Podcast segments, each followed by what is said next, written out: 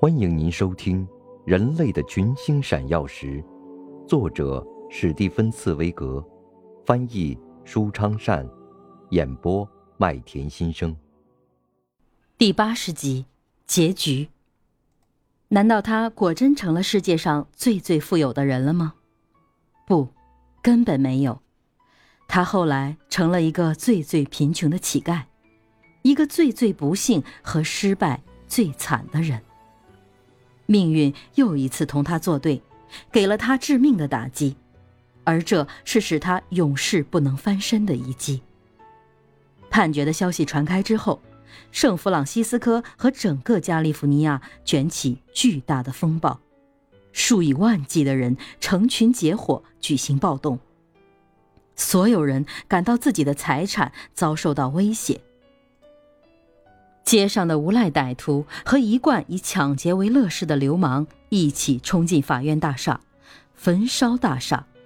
他们到处寻找那位法官，要将他私刑处死。他们集结成一支声势浩大的队伍，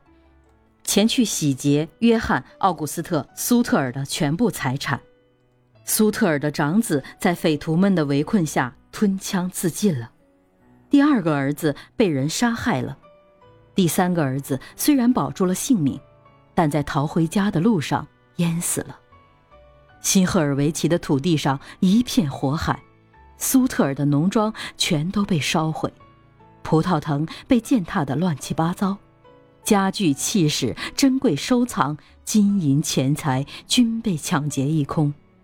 万贯家财在毫不怜悯的愤怒之下，统统化为乌有。苏特尔自己好不容易捡了一条命。经过这一次打击，约翰·奥古斯特·苏特尔再也不可能东山再起了。他的事业全完了，他的妻儿都已死去，他的神智已经混乱不清。在他已经变得十分糊涂的脑子里，只有一个念头还在不时的闪烁：去寻求法律，去打官司。一个衣衫褴褛、精神萎靡的老人，在华盛顿的法院大厦周围游来荡去了二十五年。法院里所有办公室的人都认识这个穿着肮脏外套和一双破皮鞋的将军。他要求得到的是几十亿美元，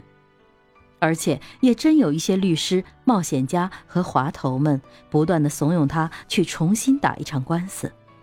为的是想捞走他最后一点养老金。其实苏特尔自己并不想要钱，他痛恨黄金，是黄金使他一贫如洗，是黄金杀害了他的三个孩子，是黄金毁了他的一生。他只是想要得到自己的权利，他像一个偏执狂患者似的，怀着愤愤不平的激怒，为捍卫自己的权利而斗争。他到参议院去申诉，到国会去申诉，他信赖形形色色帮他忙的人，而这些人却像寻开心似的给他穿上可笑的将军制服，牵着这个傀儡似的不幸者，从这个官署走到那个官署，从这个国会议员那儿走到那个国会议员那儿，一直奔波了二十年，这就是从一八六零年。到一八八零年，可怜凄惨、行乞式的二十年，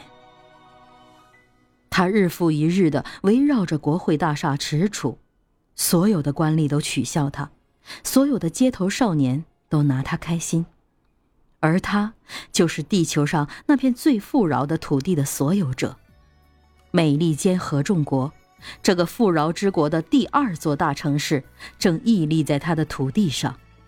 并且每时每日都在发展壮大，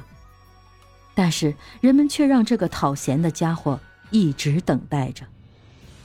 一八八零年七月十七日下午，他终于因心脏病触发倒在国会大厦的台阶上，从而万事皆休。人们把这个死了的乞丐抬走，这是一个死了的乞丐，但在他的衣袋里却藏着一份申辩书。要求按照世间的一切法律，保证给他和他的继承人一笔世界历史上最大的财产。